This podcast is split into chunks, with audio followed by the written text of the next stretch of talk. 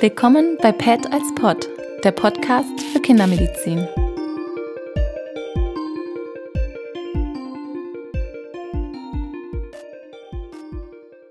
Hallo, Montagmorgen. Ähm, seit langem mal wieder ein Podcast direkt nach dem Nachtdienst. Wir haben nämlich eine Dienstärztin. Hast du so viel geschlafen oder warum hast du noch? Ich wurde gezwungen. ich habe ein bisschen gebeten, aber ich habe keine, keine jetzt Gewalt angewendet. Ähm, nein, die Millie ist jetzt gerade noch zehn Minuten da, erzählt einen Fall. Das finde ich super, weil jetzt ist es noch total frisch. Guten Morgen. Und wir haben mal wieder auch einen Fall, nicht immer nur irgendwelche anderen größeren Dinge. Also, ähm, du bist ja bei uns Assistenzärztin, jetzt so Halbzeit in der Ausbildung etwa, ne? Und hast einen Fall aus der Nacht mitgebracht. Genau. Ähm, und zwar hatte ich gestern eine Patientin, fünf Jahre alt, die mit dem Rettungswagen kam ähm, nach vorausgegangenem Fieberkrampf. Die Mama hat erzählt, dass das Mädchen schon zwei Tage Erkältungssymptome hatte, Halsschmerzen und auch gefiebert hat. Morgens eigentlich noch fit gewesen, gespielt, gut gegessen und gut getrunken und dann aber um die Mittagszeit rum im Fieberanstieg plötzlich eine Episode hatte, wo sie die Augen verdreht hat und tonisch-klonisch ähm, mit den Armen und den Beinen gezuckt hat. Ähm, die Mama hat gesagt, dass es ungefähr so zwei, drei Minuten ging und dann auch von selber wieder aufgehört hat. So von der Reihenfolge war das, also war das erst tonisch oder erst klonisch oder? Konnte die Mutter im Nachhinein nicht also, mehr sagen. Ich glaube, bei den Eltern ist dann die Aufregung immer so groß, dass die gar nicht so genau wissen, was wie angefangen hat. Ähm hat die zufällig ein Video gedreht davon? Nee, leider ja, nicht. Das ist sowas, was man in der Situation. Das machen die gebrieften Eltern, genau, ja, die, aber die, die war, glaube ich, zu aufgeregt. Das, aber ansonsten ist man ja erstmal irgendwie so ein bisschen in Panik. War wohl auch nur kurz, also zwei, drei Minuten ungefähr ja. und dann von selber wieder aufgehört. Meistens, also quasi berichtete drei Minuten sind in der Regel nur eine oder anderthalb. Das stimmt. Aber das, ich meine, wir müssen erstmal das nehmen, was uns die Eltern erzählen. Also ein, ein Krampfanfall ähm, und irgendwie so Augen verdreht oder. Genau, Augen verdreht. Ähm, hat nicht eingenässt ähm, und auch keinen Zungenbiss gehabt und sonst eigentlich auch nichts auffällig. Und wohin die Augen verdreht? Gewesen. Nach oben. Nach oben, okay. Ja. Mhm. Genau. Ähm, die Mama hat dann den Rettungsdienst alarmiert. Ähm, als der Rettungsdienst dann ankam, die brauchen ja natürlich auch immer so ein bisschen, war das ganze Ereignis schon längst wieder vorbei. Patientin ging es schon wieder gut, haben sie aber trotzdem einmal mitgenommen, um die quasi bei uns in der Notaufnahme vorzustellen. Auch bei uns dann zwar gefiebert äh, noch bis 39, aber sonst insgesamt im ganz guten allgemeinen Zustand, aber auch wieder fit gewesen. Ähm, Und dann hast du dir das Kind angeguckt? Genau, habe mir das Kind erstmal angeguckt. Ähm, von der körperlichen Untersuchung ähm, muss man sagen, war sie neurologisch ganz unauffällig. Das ist natürlich das Erste, worauf man immer gucken muss, ähm, ob die Nacken steif sind, ob die Eltern über irgendwelche anderen neurologischen Symptome berichten und natürlich, was schwierig manchmal im Nachhinein ist, aber so gut wie möglich dann irgendwie nochmal eruieren, wie denn der Anfall war. Also ob das was Generalisiertes war oder was Fokales. Das ist natürlich für die weitere Diagnostik entscheidend. Gut, aber wenn die wenn die Mama quasi berichten kann, dass die Augen nach oben verdreht wurden und jetzt nicht irgendwie starr zu einer Seite, dann hat die ja schon noch ganz gut auf, also hat die das ja gut wahrgenommen. Gesehen, ja, das stimmt, ja, ja. ja. Ähm, neurologisch, wie gesagt, war die aber unauffällig, äh, die Patientin. Die hatte eine dicke, eitrige Tonsillitis, ähm, aber von den Vitalparametern war sie soweit stabil, saß, hat mit ihrem Teddy gespielt, war dann auch äh, nach ein paar Minuten soweit ziemlich kooperativ, hat ein bisschen was gegessen, ein bisschen was getrunken, hat es eigentlich ganz gut gemacht. Ähm, die Mama hat auch erzählt, dass sie schon mal einen Fieberkrampf hatte, ähm, ungefähr so vor ähm, zwei Jahren. Und ähm, daher kannte sie das auf irgendeine Art schon, aber sie meinte, dadurch, dass das so lange her ist, war das jetzt trotzdem irgendwie doch nochmal was, wo sie einfach erschrocken ist. Ähm, die Eltern bei einem Kind mit einem Fieberkrampf, wo es noch nicht so lange her ist, haben ja oft auch ein Notfallmedikament zu Hause. Das hatte sie jetzt nicht mehr, aber der ist spontan sistierte Anfall mhm. in dem Fall. Also Fieberkrämpfe können ja manchmal wiederkommen. Ja, also das hat mal irgendwie so eine, ich ich sag mal, Temperatursensitivität im Hirn, dass da irgendein Kanal dann bei über 39 aufgeht und halt einen Krampfanfall losschießt. Ja. Ähm, deshalb gibt es das, dass das halt wiederholt auftritt. Genau, und sie ist ja eigentlich auch noch im typischen Alter. Also so wie die Mama das beschrieben hat, würde man das eher als zweiten unkomplizierten Fieberkrampf werten.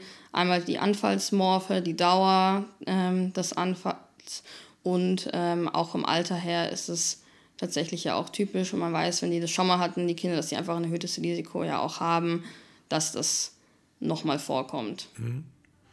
Und die Mutter war dann auch so ganz beruhigt und. Genau, wir haben sie dann erstmal überwacht. Wir haben einmal Blut abgenommen, geschaut, ähm, dass mit den Elektrolyten alles in Ordnung ist, ähm, dass der SPH ausgeglichen ist, Zucker gut. Sie hatte ein bisschen entzünd erhöhte Entzündungswerte, ähm, aber der Rest war soweit unauffällig. Und wie gesagt, wir haben sie dann erstmal überwacht, geguckt, wie sie es macht äh, über mehrere Stunden. Und da muss man sagen, war sie soweit unauffällig. Gut. Und was habt ihr mit der dann gemacht? Ich habe es dann mit der Mutter besprochen ähm, und ähm, sie hat sich dann auch soweit sicher gefühlt, dass sie nach Hause geht, wieder mit der Patientin. Es war noch tagsüber ähm, und quasi unter der Prämisse, dass, wenn was sein sollte, sie natürlich auf jeden Fall kommen muss. Muss man halt den Eltern einmal erzählen. Die war aber soweit sicher, sodass man das quasi mit gutem Gewissen eigentlich machen konnte. Sie hat ein orales Antibiotikum bekommen wegen der eitrigen Tonsillitis ähm, und habe der Mama nochmal das Notfallmedikament mitgegeben, Diazepam. Und genau, dann sind die quasi nach mehrstündiger unauffälliger Überwachung sind die erstmal von dann gezogen. Das ging dann ungefähr zwei Stunden gut und dann kam erneut ein Rettungswagen, erneut mit der gleichen Patientin. Ähm, und zwar war das so, die sind gerade nach Hause gekommen und da hat sie dann nochmal eine ähnliche Episode hingelegt. Wieder im Fieberanstieg. Sie hat ja bei uns was bekommen zum Fiebersenken, zu Hause dann aber noch nichts bekommen, waren dann irgendwie schon so sechs, sieben Stunden rum. Patientin natürlich wieder gefiebert ähm, und erneut generalisiert tonisch-klonisch, jetzt aber nochmal deutlich kürzer laut Mutter.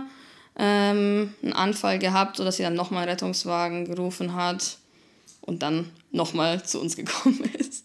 Also quasi ein Garantiefall, ne? ja.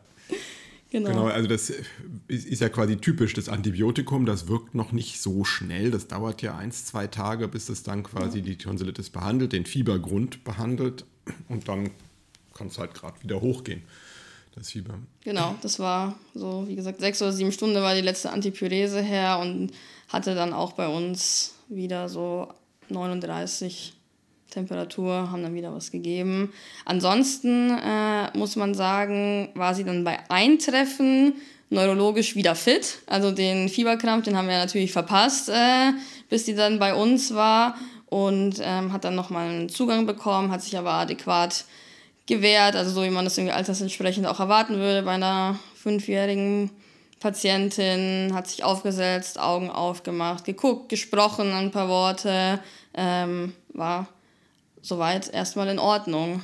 Aber natürlich trotzdem eine zweite Episode innerhalb von 24 Stunden ändert dann so ein bisschen die Ausgangssituation, sodass man dann doch eher von einem komplizierten Fieberkrampf sprechen muss. Genau, also die, dieses frühe Rezidiv oder wiederholte Fieberkrampf, damit springt das Kind ja quasi in die Kategorie kompliziert genau. und dann kann man den nicht einfach wieder nach Hause lassen, genau, egal wie genau. gut es dem geht. Genau dass man halt erstens noch ein bisschen sich das Ganze anguckt und zweitens dann auch ein bisschen mehr Diagnostik macht. Ja, ja. genau.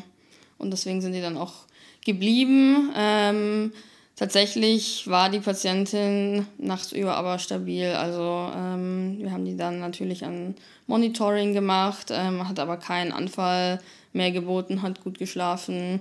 Ähm, auch da nochmal eine SBH-Kontrolle bekommen, die weiterhin unauffällig tatsächlich war, sodass wir sie vor allem prima einmal zur Überwachung aufgenommen haben. Ja, und dann wird die, denke ich, wenn das Fieber so halbwegs runter ist, nochmal ein EEG bekommen und dann auch wieder nach Hause genau, gehen. Ne? Genau.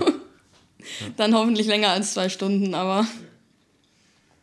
Gut, also ähm, eigentlich, ein, eigentlich ein Klassiker, wenn jetzt nicht die Wiederholung gewesen wäre. Das war ein bisschen ungewöhnlich, ne? aber ähm, gibt es halt auch.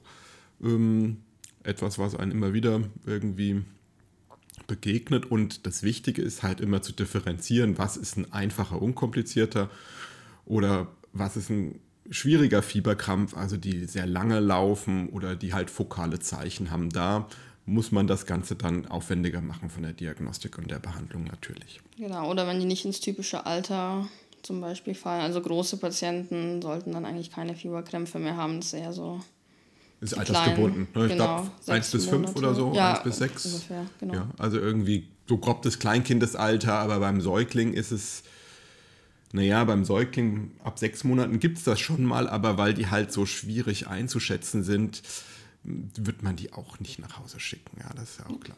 Das muss man sagen, kann man natürlich bei einem fünfjährigen Patienten schon deutlich besser, wenn die mit einem sprechen, wenn man sieht, dass die essen, dass die trinken, dass die laufen, dass die sitzen und sonst eigentlich alles soweit in Ordnung machen, dann kann man natürlich schon mal ein bisschen beruhigt sein, muss natürlich trotzdem einmal im Hinterkopf behalten, wenn man keinen Fokus gerade auch findet ansonsten wo das jetzt eigentlich herkommt, dass der einen Anfall hatte. Ja, mein Fokus finden ist auch quasi je größer, desto einfacher, weil also sechs Monate Alter, der macht nicht zuverlässig äh, Nackensteifigkeit, wenn er eine Meningitis hat. Das ist halt die Schwierigkeit bei den, bei den jüngeren Säuglingen.